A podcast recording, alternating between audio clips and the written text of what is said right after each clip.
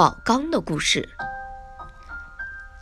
从前有一座山，山下有个小村庄，小村庄里有个张老汉。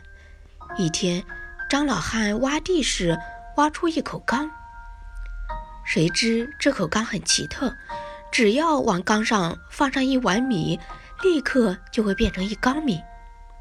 不管放什么，都会立刻变成满满的一缸。老汉喜不自禁，让宝刚为本村的百姓出米出布，百姓可高兴了。大家说：“明天咱借金银珠宝往缸里放，兴许会变成许多金银财宝来呢。”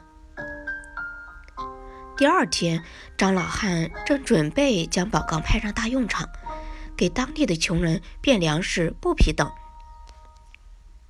谁知来了两个衙役。衙役身穿官服，腰挎钢刀，手拿绳索，把张老汉带到县衙里去了，还把宝钢带走了。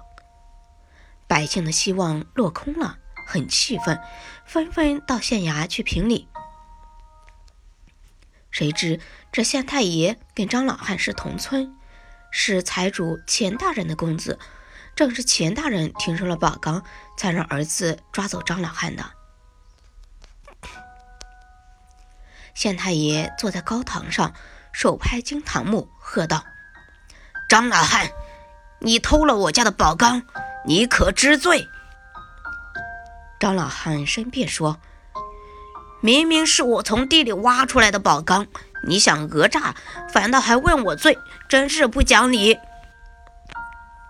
县太爷大吼一声：“现有我爹证人在此，还敢抵赖？没收宝缸！”把张老汉重打四十大板。百姓一听，都闹起来，有的拉张老汉走，有的手指县太爷怒斥，人头攒动，拥挤不堪，一下把老财主挤进缸里了。县太爷一看爹被挤进缸里，赶忙拉出爹来，谁知拉出一个爹，缸里还有一个爹。拉出一个爹，缸里还有一个爹。